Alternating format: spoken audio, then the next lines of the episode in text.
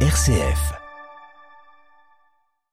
La maîtrise des Chartreux a 10 ans. Née en novembre 2013, elle renoue avec la très ancienne tradition du chant choral avec Robert Hilbrand, son chef de chœur. Pour fêter cette décennie, la maîtrise des Chartreux organise un concert-spectacle les 9 et 10 novembre et intègre la petite messe solennelle de Rossini à son répertoire. Robert Hilbrand et le père Plessis, père supérieur de l'institution des Chartreux, sont avec nous aujourd'hui pour revenir sur cet anniversaire. Bonjour à tous les deux. Bonjour madame. Aujourd'hui, la maîtrise est composée d'une trentaine de chanteurs de 10 à 16 ans.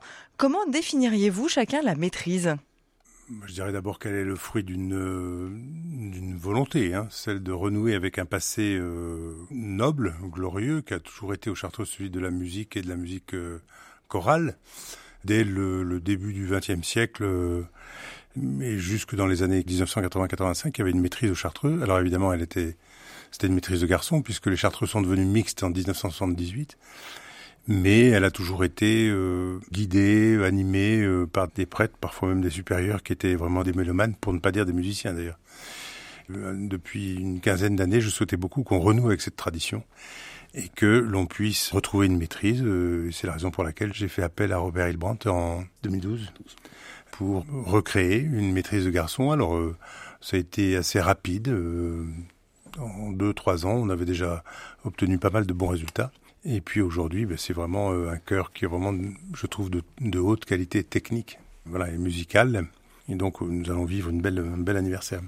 La maîtrise est une école de chant choral qui cherche euh, à travers la musique l'épanouissement de l'enfant, des garçons en particulier, et avec une recherche de qualité sur le plan musical, vocal, et qui a un impact sur le- la, la totalité de l'enfant, pour redire vraiment l'épanouissement qui est au centre de cette éducation, mais qui cherche aussi l'excellence dans le résultat. Qu'est-ce que ça apporte la musique à ces garçons? Une maîtrise de soi-même. Le chant choral est une activité qui demande beaucoup de choses à un enfant ou à un chanteur, à une personne en général. D'un côté, euh, maîtriser son corps, en passant par le souffle, la respiration, tout le travail de technique vocale qui est important pour produire un son. Ça travaille l'écoute, qui est très important. Et ça travaille aussi, je dirais même sur le plan humain, hein, les relations euh, à travers euh, des âges très différents, car nous trouvons dans une maîtrise des élèves de 9-10 ans jusqu'à 18-19 ans. La maîtrise a donc euh, 10 ans cette année, une décennie. Comment allez-vous célébrer cet anniversaire? Et notamment ce concert auquel vous faisiez allusion, hein, le fait de monter une œuvre euh, qui est difficile, qui est riche, hum, et qui est belle, demande beaucoup de travail. D'une part, c'est aussi le lien euh, pour des, des maîtrisiens qui forcément sont, des amateurs, hein, même de bon niveau, mais avec des professionnels de la musique, des musiciens, des solistes. Donc je pense qu'il y a une alchimie qui va bien se passer, qui est sous la responsabilité du chef de chœur. Alors ce sera notamment, ce seront notamment ces deux concerts de la mi-novembre, du 9-10 novembre. Et puis la maîtrise a aussi un projet d'expatriation temporaire, puisqu'elle va célébrer aussi cet anniversaire en Californie euh, pendant une quinzaine de jours, hein, avec une série de concerts étapes euh, dans l'État de Californie. Donc je pense que ce sera un- une belle chose pour les jeunes hein, de vivre cette aventure et de se produire devant des Américains qui sont souvent assez friands d'ailleurs, des ensembles européens et notamment des ensembles de jeunes. Oui, nous fêtons ce dixième anniversaire de la maîtrise, bien sûr, avec cette magnifique œuvre de Rossini, la petite messe solennelle, avec un quatuor de solistes d'un renommé international, avec un pianiste qui accompagnera cette œuvre. Et c'est juste un des actes euh, de ces festivités, comme le père Plessis l'a dit, euh, un voyage qui s'annonce euh, en Californie. Nous avons commencé cette année déjà avec un échange aussi avec notre chœur partenaire de Munich, une maîtrise aussi de très haut niveau avec laquelle nous avons créé un jumelage et qui a lancé un peu les festivités début octobre avec un passage ici à Lyon pour vraiment commencer nos festivités. Pourquoi avoir choisi cette euh, messe solennelle de Rossini pour ce concert anniversaire qui, euh, vous l'avez dit, euh, Père Plessis, est quand même euh, une pièce difficile? C'est une pièce très difficile mais c'est une pièce qui me tient particulièrement à cœur. Je l'ai déjà pu interpréter moi-même en Autriche. J'ai eu l'occasion de préparer un autre chœur lyonnais à, cette pièce. Et j'avais vraiment envie de, trouver une pièce qui peut montrer aujourd'hui le talent des élèves qui vont l'interpréter. C'est rare qu'il y ait des maîtrises, donc des chœurs d'enfants qui interprètent cette œuvre, car contrairement à son titre, Petite mais solennelle, elle est loin d'être petite.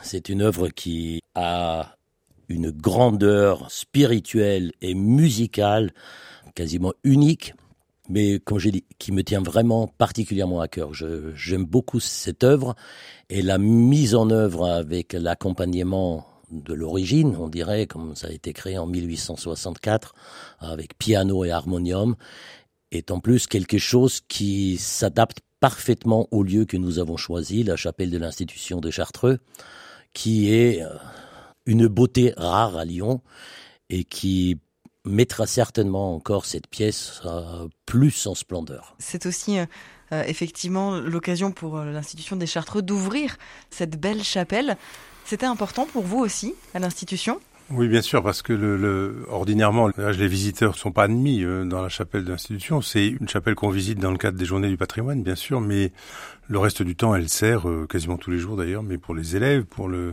les membres de la communauté éducative. Alors quand on peut l'ouvrir dans le cadre d'un concert, ce qu'on fait souvent, même si on rappelle que la chapelle est d'abord un lieu de culte avant d'être un lieu de culture, mais elle est les deux. Et c'est vrai, Robert a raison de souligner que dans ce, cet écrin, qui est particulièrement bien mise en lumière, qui rappelle, euh, pour qui connaît la Sainte-Chapelle à Paris, enfin qui est entendre des voix qui montent, il y a une très belle acoustique, hein. donc euh, entendre ces jeunes voix qui vont donner cette messe, c'est parfait. Maintes fois, la maîtrise se produit dans la chapelle. Euh, ou bien on reçoit des chœurs étrangers, ou bien on reçoit des ensembles orchestraux professionnels, ou bon, comme on le peut, quand on le peut. Mais à chaque fois, il y a, il y a une cohérence, oui. On continue à présenter ce concert-spectacle des 10 ans de la maîtrise des Chartreux qui a lieu les 9 et 10 novembre avec cette petite messe solennelle de Rossini. On continue à en parler juste après une courte pause musicale. Restez là.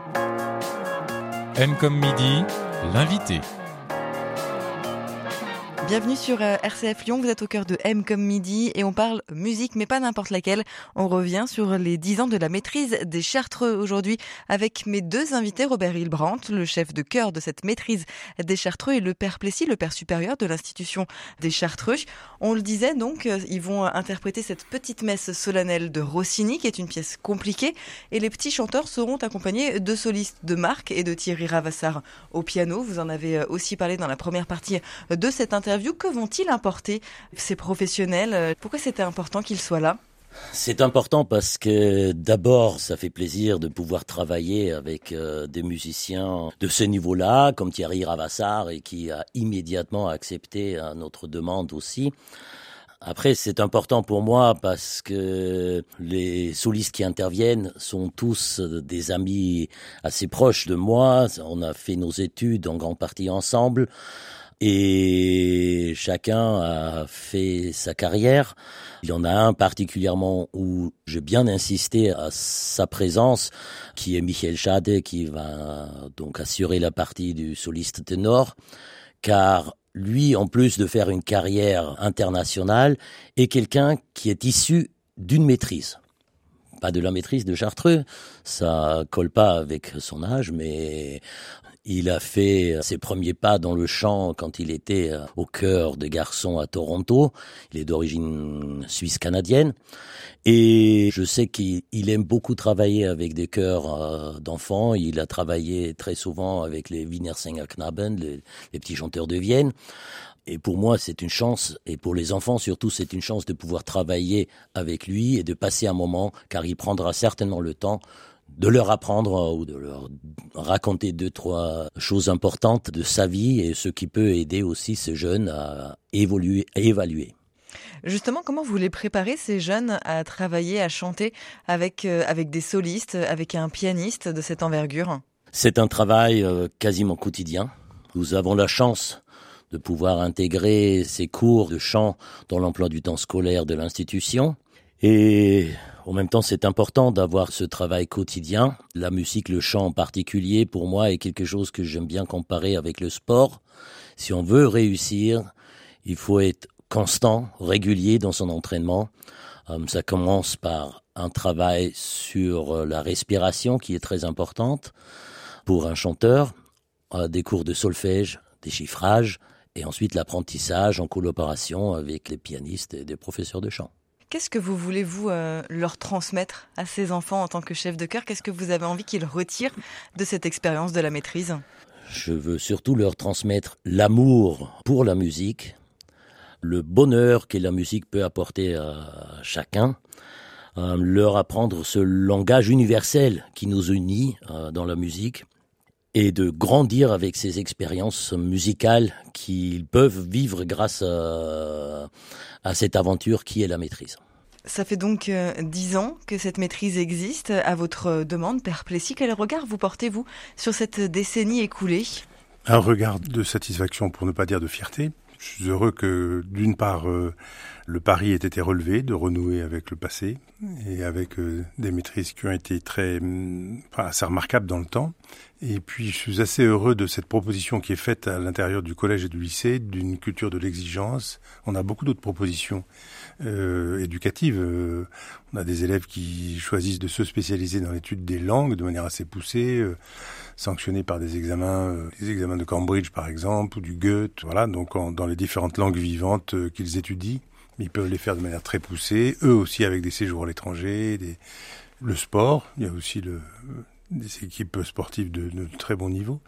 Donc je souhaitais quelque chose du point de vue de la musique et c'est réussi parce que il me semble que la maîtrise a été aussi le déclencheur ou l'élément déclencheur de pas mal de petits groupes euh, musicaux euh, à l'institution. Par exemple, il y a un chœur de lycéens, euh, un chœur polyphonique pour le coup, qui anime les différentes liturgies, qui le fait très très bien, sous le regard aimable du chef de chœur, qui donne des conseils. Et puis depuis euh, deux ans, mais enfin plus spécialement cette année, est née la Scola, c'est-à-dire l'équivalent féminin de la maîtrise, avec un ensemble d'une 25 à 30 jeunes filles là, qui se sont produites dimanche dernier, et ça commence à avoir une belle allure, et qui devrait devenir assez vite l'équivalent de la maîtrise.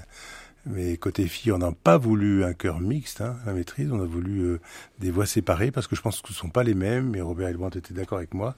Les timbres ne sont pas les mêmes, les problématiques ne sont pas les mêmes parce que chez les garçons, bah, il y a le phénomène de la mue qui arrive assez vite et soit il y a des temps de pause, soit ils arrivent à basculer sur des voix d'hommes, mais ce qui n'est pas très simple, tandis que chez les filles, ça ne, ça ne bouge pas comme ça. Donc euh, on peut travailler davantage dans la durée et, et autrement pour des voix qui ne sont pas les mêmes, mais qui sont tout aussi intéressantes les unes que les autres.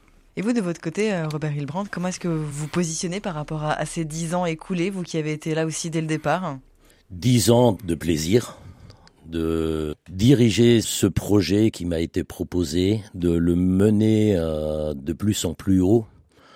Je me rappelle encore notre premier concert qui était, je crois, si je me souviens bien, pour les 150 ans de la chapelle. Et entre-temps, on a eu l'occasion de faire le Magnificat de Bach, la messe de couronnement de Mozart, le Gloria de Vivaldi, des grandes œuvres chaque année.